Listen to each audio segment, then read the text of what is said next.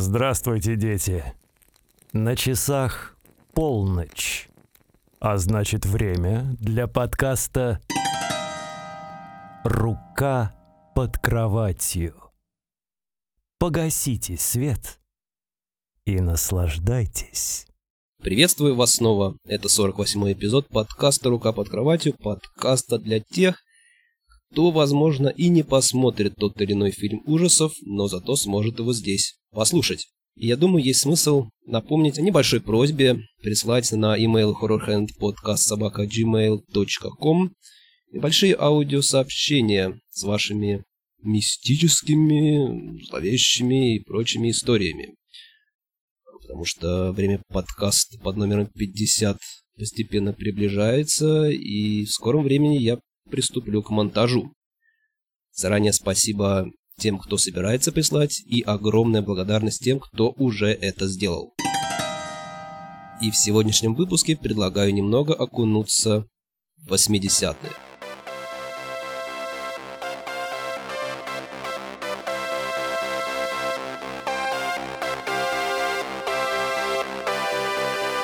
И сегодняшний год – это 1988, когда Джон Карпентер снял фильм под названием They Live. Или «Они живы», «Они живут», «Чужие среди нас», как вам будет угодно. По воле наших отечественных локализаторов мы имеем целых три вариации названия этого фильма.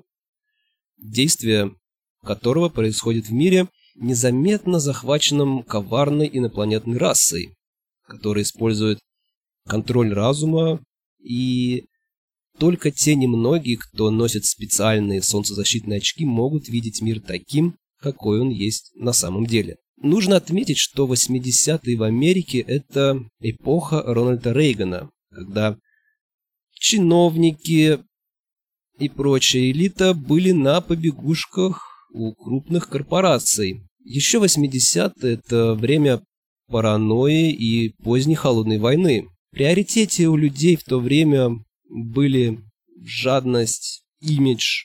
И несмотря на внешнее благополучие, гражданские права в то время находились под достаточно сильной угрозой, и эта проблема стояла очень актуальна. Но Америка 80-х, казалось бы, без вопросов все это проглотила, и общество потребления процветало как никогда. С другой стороны, как это часто бывает в эпоху контроля и конформизма, все это вызвало внутреннюю реакцию среди людей творческих, среди художников, артистов и режиссеров. И ряда довольно-таки радикальных и злых фильмов, таких как, например, «Бразилия» Терри Гильяма. Этот фильм был снят в 1985 году и рассказывает об адиотопическом тоталитарном государстве. На первый взгляд, они живы, это динамичное и достаточно приятное для глаз научно-фантастическое приключение э, об инопланетном вторжении. Но это всего лишь обертка, это всего лишь ширма для острой сатиры над тем, чем стала Америка 80-х. Интересно, что сам Карпентер вдохновился рассказом писателя Рэя Нельсона 63 -го года, который называется «Восемь часов утра», где идет речь о человеке, который под воздействием гипнотизера как бы просыпается и внезапно обнаруживает, что способен видеть инопланетное вторжение, происходящее вокруг него. Но, к сожалению, он единственный, кто может все это видеть. Помимо всего прочего, Карпентер явно находился под влиянием так называемых ситуационистов. Обращусь немножко к Википедии, потому что это сложное слово, которое до того, как я стал готовить материал к этому подкасту, я не знал. Итак, что такие ситуационисты? Это радикальное студенческое движение во Франции, которое имело место быть в мае 68 года.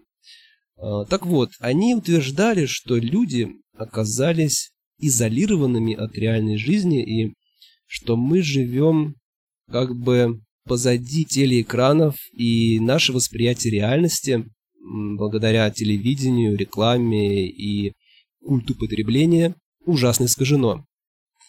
Ну и, как мы можем наблюдать, 33 года спустя это актуально как никогда. Любители кинематографа знают, что Карпентер очень часто исполняет сразу несколько ролей в своих фильмах. То есть он и режиссер, и продюсер, и сценарист, и редактор, и композитор. В связи с этим он часто пользуется псевдонимами, чтобы разграничивать свои роли в этих фильмах. В то время, когда Карпентер был сценаристом «Они живы», он писал сценарий как Фрэнк Армитедж в знак уважения к персонажу Генри Армитеджу из рассказа Лавкрафта «Данвичский ужас». Карпентер объясняет, Лавкрафт писал о скрытом мире, о мире, который имеет большое отношение к «Они живы». В самом начале фильма нам дают понять, что экономика находится в руинах, по крайней мере для большинства людей. Заводы закрываются, люди теряют работу, дома, бедное население растет, а богатые все богатеют и богатеют. Между тем телевидение наводнено рекламой, в которой людям рассказывают, что главное в жизни это быть знаменитым и гламурным. Господи Иисусе. Главную роль здесь исполняет Роди Пайпер, который на тот момент был профессиональным рестлером. Э, он играет роль бродяги, имя которого никогда так и не называется в фильме, хотя в титрах э, он указан как Нада, имя персонажа в оригинальной истории, в рассказе, соответственно, о котором я говорил чуть выше. Э, несомненно, не является случайным, что слово «надо» буквально переводится с испанского как «ничто». Потому что, несмотря на все, что он видит вокруг, он по-прежнему верит в американскую мечту, что если человек много работает, то он добьется всего, что хочет. Итак, он приезжает в город и устраивается на стройку, где знакомится с Фрэнком, который меньше всего доверяет бизнесу, американской мечте, смотрит на все это дело очень скептично – но, тем не менее, Фрэнк приглашает Нада остановиться в лагере для бездомных э, и предлагает ему еду и некоторые удобства. Звонок в дверь. Секундочку.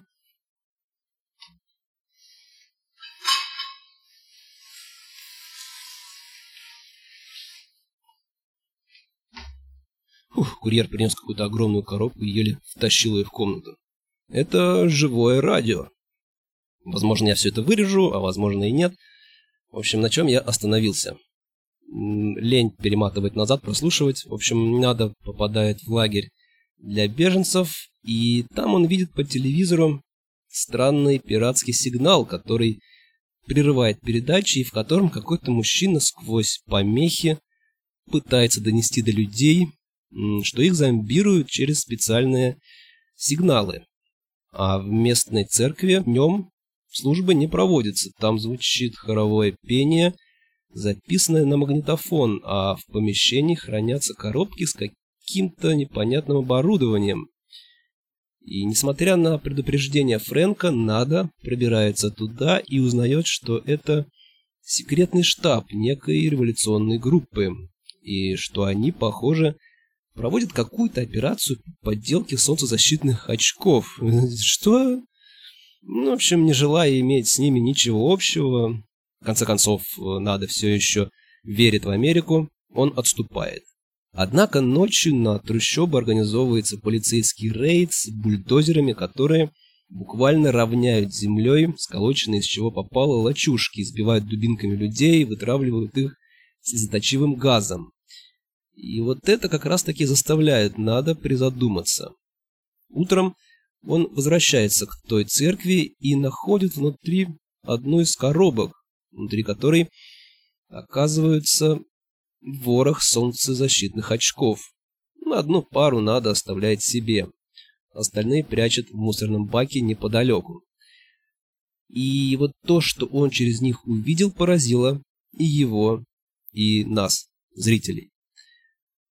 Рекламные слоганы на вывесках через очки выглядят устрашающе, с такими призывами, как «подчиняйся», «женитесь и размножайтесь», никаких независимых мыслей, «потребляйте», «спите», «не думайте». Этими словами полны журналы, продукты в магазинах, да вообще, в принципе, все вокруг. А у некоторых прохожих жуткие черепообразные лица с выпученными глазами. В оригинальном рассказе в 8 часов утра инопланетяне, тайно управляющие нашим миром, это многоглазые змеиноподобные монстры, называемые фаскинаторами. Это было бы не только слишком дорого для бюджета фильма, но и не сработало бы так, как того хотел Карпентер. А, режиссер не хотел, чтобы его пришельцы напоминали каких-то высокотехнологичных, слишком уж фантастичных а, существ, которыми были полны фильмы тех лет. Карпентер хотел, чтобы они выглядели как человечество, но как будто бы испорченное, изгнившее. На каждом светофоре крутятся локаторы и доносится глухой голос. Спите, спите, спите. И череполиции. Они везде. И они понимают, что их раскрыли. Надо вынужден убежать от подоспевшей подмоги и берет заложники женщину по имени Холли, которая, как оказывается, работает на телевидении и едет к ней домой. Он рассказывает ей историю про очки, про то, что мир вокруг совсем не тот, каким он кажется. Конечно же, Холли считает его за безумца. Но она не так-то проста. Она оглушает. Надо бутылкой и вышвыривает из окна, а потом вызывает полицию. И вот, к сожалению, при падении очки разбиваются. Да, что? Пора включать? Хорошо. Итак, э, мне сигнализирует, что пора включать рубрику «Страшилки». Гоги, давай, запускай.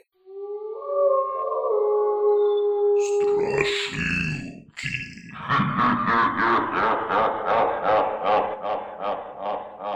Черный тюльпан.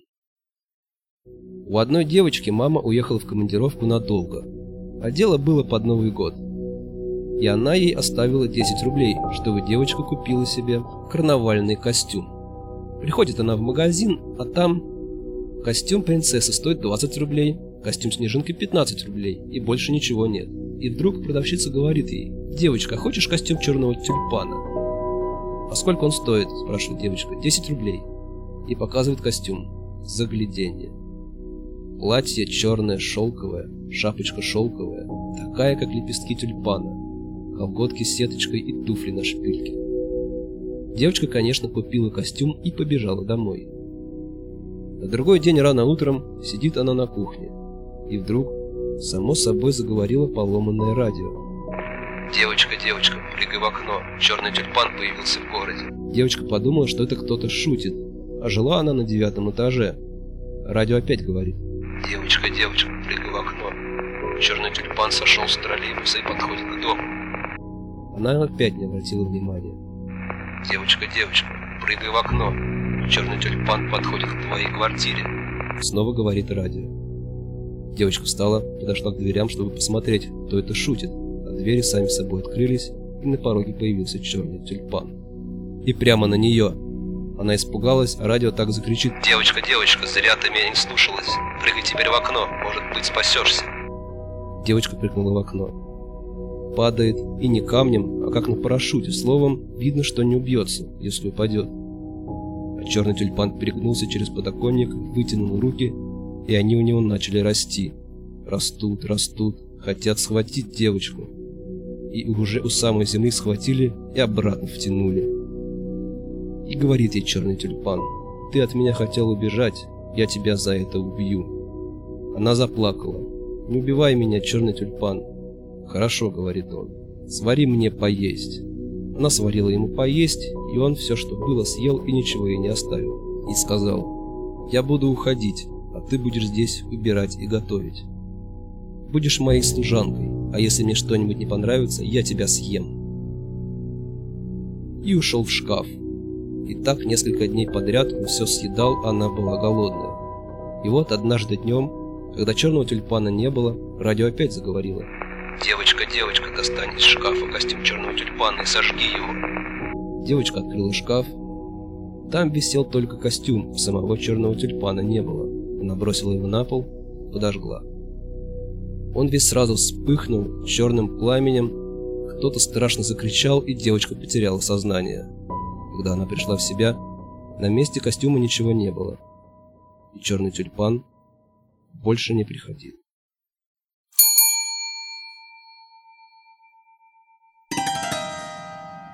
Прям в тему получилась сегодняшняя страшилка. А мы возвращаемся к Надо, который обращается за помощью к приятелю по стройке Фрэнку, но тот, видя в нем убийцу из новостей, гонит его прочь. И после эпичной драки Фрэнк все же надевает эти чертовы очки. Череполиции, дроны в небе, все как говорил надо. И, кстати, этот поединок длится 5 минут 20 секунд. Часто его называют одной из лучших сцен такого рода в кино. Актеры работали вместе целый месяц, чтобы выучить правильный бой, и на съемку всего вот этого было потрачено целых три дня. Солнечные очки, которые прерывают инопланетный сигнал и позволяют владельцу видеть реальный мир, называются линзами Хоффмана.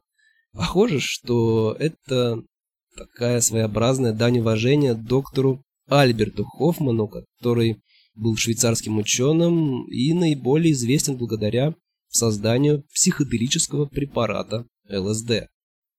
И избитые, помятые, но ставшие лучшими друзьями, так сказать, братство очков, они заселяются в отеле и решают найти тех, кто сделал эти самые супер очки. Но повстанцы находят их первыми и зовут навстречу, где Фрэнка и Нада выдают уже линзы. Они не дают такого сильного искажения, как очки, и от них не болит голова. Также выясняется, что есть люди, которые добровольно сотрудничают с пришельцами в обмен на богатство и комфорт. Здесь же на встрече Нада встречает Холли. Повстанцы хотят взорвать передатчик сигнала, чтобы так сказать, пробудить остальное человечество. Но в разгар встречи раздается взрыв, и в штаб вламываются полицейские и спецназ, расстреливая всех подряд. Фрэнку, Нада и Холли удается скрыться. Но во время перестрелки активируются так называемые часы-коммуникатор-телепорт, которые Фрэнк получил от одного из повстанцев, чтобы слушать переговоры врага, и Фрэнк с Нада прыгают в открывшийся проход. Они оказываются где-то под городом на базе инопланетян. И здесь они обнаруживают торжественный пышный прием, где человеческая элита сидит вместе с пришельцами. Также они видят, как именно пришельцы попадают на Землю, а именно через большой телепорт, ведущий прямо на их родную планету. И что самое важное, они находят контрольный центр, откуда идет управление сигналом. Значит, и сам источник сигнала где-то здесь. Через центр управления Фрэнк и Надо проникают на телестудию, очень удобно, и где, по идее, работает Холли. Надо находит ее, и вместе они идут на крышу главной антенне. Но я думаю, вы уже догадались, что Холли оказывается коллаборационисткой. Она достает пистолет, и когда надо уходит вперед, она убивает Фрэнка. Надо отказывается сотрудничать, несмотря на то, что в него целятся Холли и солдаты с вертолетов. Осторожно достав из рукава пистолет, он убивает девушку, и успевает расстрелять передатчик до того, как его самого изрешетили пули. Так весь мир узнал о пришельцах. На момент выхода они живут, они живы или чужие среди нас, короче, they life, казалось бы, стал хитом, поскольку он был на первом месте в прокате в США. И лишь за одни только выходные, за первые выходные показа, выручка составила почти 5 миллионов долларов, что, в принципе, окупило бюджет 3 миллиона. Однако, спустя всего лишь две недели фильм полностью исчез из первой десятки кассовых фильмов и по итогу с окончательными, со всеми различными сборами, примерно 13 миллионов долларов, фильм был призван провалом. Карпентер в то время негодовал, что люди, которые в большинстве своем пошли в кино, не хотели быть просветленными. Тем не менее, они живы, нашел свою аудиторию на видеокассетах, и фильм стал культовым вскоре после того, как дебютировал на домашнем видео. Они живы, помимо всего прочего, оказался очень популярным среди крайне правых фанатиков и сторонников различных теорий заговора. Одна особенно сомнительная интерпретация фильма исходит от неонацистов, которые говорят, что пришельцы фильма это аллегория евреев. Но вы, конечно, понимаете, что это полный бред. И несмотря на всю эту чушь, которую фильм постепенно обрастал, он остается невероятно умным, острым, забавным и пугающим одновременно. Он достаточно многозначен, чтобы над ним можно было поразмыслить, и это фильм, который как нельзя актуален именно сейчас, чем это было в 88 году. Похожая ситуация, кстати говоря, наблюдалась в фильме Brain Scan, сканирование мозга, когда вот это вот поглощение человека виртуальной реальностью и полный уход от реальной жизни в пользу компьютерных игр также не нашел достаточного отклика у аудитории начале и середине 90-х. Вот какой вопрос можно себе задать. Учитывая, что мир, который изображен в фильме, все еще с нами, да еще как с нами, он процветает, он разросся до невероятных размеров, будут ли зрители воспринимать такие сообщения, как «потребляй», «нет независимым мыслям», «размножайся», как негативные? В принципе, допустили ли сегодня такой фильм в прокат, ведь это фильм, в котором, по сути, прославляется убийство полицейских, уничтожение богатых и могущественных, также телезвезд. Скорее всего, такой фильм подвергся бы очень жесткой цензуре, очень жестким нападкам за банально пропаганду терроризма и нетерпимости. Но все же нам повезло, что Карпентер снял такой фильм в 88 году, что он вышел на экраны. Теперь любой желающий может посмотреть этот, не побоюсь этого слова, шедевр. Пусть он и снят немного просто, но он очень, как это банально бы не звучало, атмосферен и Этому способствует во многом музыка, которая пронизывает весь фильм от первой до самой последней минуты. Это такие блюзовые нотки, которые звучат и придают одновременно и меланхоличность, и героизм. Кстати, Карпентер любит такой блюз. Если вспомнить фильм «Вампиры», там также в сцене, в эпичной сцене, открывающей фильм, когда команда охотников за вампирами вытаскивает кровососов одного за другим на свет. Звучит блюз с кантри, герои с очень пафосными лицами стоят и смотрят на сгорающих вампиров. Ну что же, на этом буду постепенно заканчивать. Спасибо за то, что слушали, что уделили мне какое-то количество своего драгоценного времени. Услышимся мы с вами через неделю выпуске номер 49. Какой фильм следующий вы узнаете уже скоро, я думаю, на выходных. Подписчики Инстаграма могут посмотреть анонс непосредственно в день выхода подкаста. Кстати, подписывайтесь на Инстаграм Horror Hand Podcast. Наш имейл horrorhandpodcast.gmail.com и группа ВКонтакте Horror Hand. Хорошей вам недели, берегите себя и пока. Вот нет у меня бумажки, чтобы пошуршать, поэтому позвоним звоночек.